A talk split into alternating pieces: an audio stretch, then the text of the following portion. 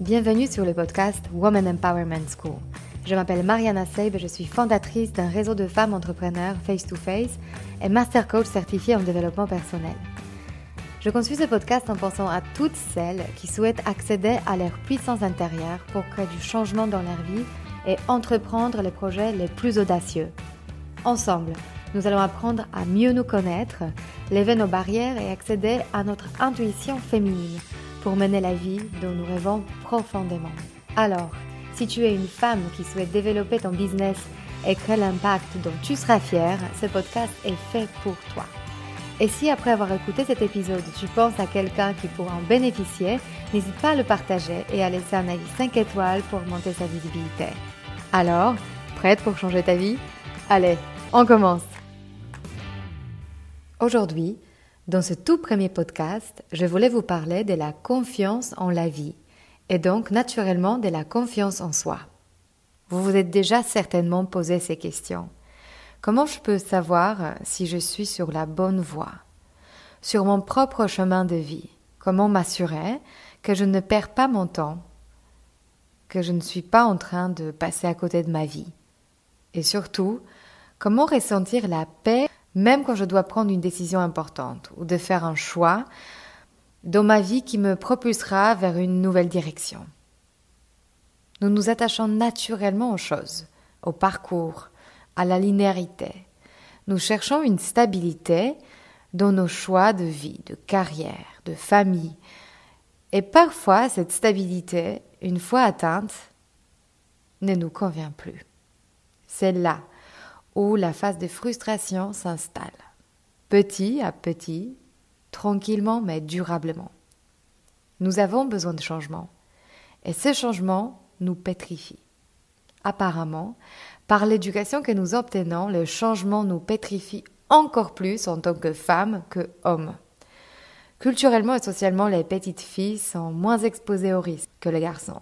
Et on les encourage plus à rester bien au chaud à ne pas se mettre en danger, à perfectionner les compétences qu'elles maîtrisent déjà et non pas explorer tout le champ de possible. C'est comme ça que parfois, à 30 ans, on se sent piégé.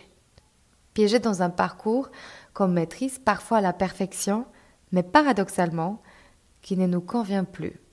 Parce qu'on n'a pas l'impression qu'on l'a choisi consciemment. C'était souvent une somme de choses comme les attentes de nos parents, de la société, de ce que notre entourage faisait ou trouvait prestigieux. Et donc on a suivi ce chemin, en se donnant beaucoup de mal, en s'investissant à 100% pour y arriver, pour réussir. Et là, à notre grande surprise, pas de trace de satisfaction, si attendue et si méritée. Non seulement nous ne sentons pas la satisfaction, apporté comme fruit de notre travail, mais surtout, nous pouvons ressentir une sorte de déception, de vide, de manque de sens. Et c'est précisément à ces moments-là quand le doute s'installe, le doute dans nos choix et dans la confiance en vie. Elle commence à fondre comme les glaciers au pôle Nord. Il y a donc une dissonance entre ce que j'ai espéré et que j'ai obtenu dans la réalité. Mais la bonne nouvelle est que me rendre compte de cet état n'est pas la fin, mais plutôt le début d'une quête, d'une quête de soi, d'une vie en conscience, d'une vie qu'on choisit et d'une ouverture vers ce qui est possible. C'est aussi un début d'une rencontre avec soi-même. Pour ma part, j'ai vécu ces moments inconfortables et poignants d'éveil à mes 29 ans. J'étais alors cadre dans un groupe de luxe, au sommet de ma carrière, après avoir fini des études internationales du top 3 grande école de France, ce qui, pour une Polonaise que je suis, née dans une ville sans grand intérêt, était un accomplissement hors pair. J'ai réussi, aux yeux de ma famille, de mes fiers parents, de mon environnement. Tous les indicateurs étaient au max. Sauf que mon corps me disait tout le contraire. Épuisé et sans énergie. Après une intime visite chez le médecin, le verdict est tombé. J'ai été diagnostiquée de la maladie Hashimoto, qui est une maladie auto-immune de la glande thyroïde. C'est une maladie avec laquelle on peut vivre sans problème. Mais le contraste entre ce que la société m'envoyait comme message et mon état de santé était pour moi alarmant. C'était comme une claque qui fait que rien n'est comme avant. C'est précisément à ce moment-là que le livre Pouvoir contre force du docteur David Hawkins m'a éclairé sur un point qui est devenu assez essentiel. Il me fait réaliser la différence profonde entre le pouvoir, comme une sorte de puissance intérieure qui précède les choses et qui, qui est innée, naturelle, et qui est créatrice versus la force, qui est extérieure, qui pour exister exige beaucoup d'efforts et qui est artificiellement créée. Pouvoir nous énergise, agit en respect avec nos ressources et puise son inspiration dans nos talents, alors que la force épuise nos ressources et doit être appris pour être maîtrisée. Le pouvoir est celui qui produit des grands effets sans grands efforts. La force est tout le contraire. C'est notre capacité à fournir un effort, à imposer notre volonté avec un rapport de supériorité ou de domination. J'ai appris alors l'origine de mon épuisement physique. J'ai investi tout mon temps et mon énergie pour apprendre des compétences que j'utilisais pour fonctionner parfaitement bien dans la société, mais qui n'avaient rien à voir avec mes talents innés ni mes ressources. Jusque-là, j'utilisais la force. Ce que j'ai appris alors est que le premier filtre en termes de nos choix de vie, décisions prises et mode de vie se fait au niveau corporel. Comment je me sens après avoir pris une décision? Qu'est-ce que je ressens?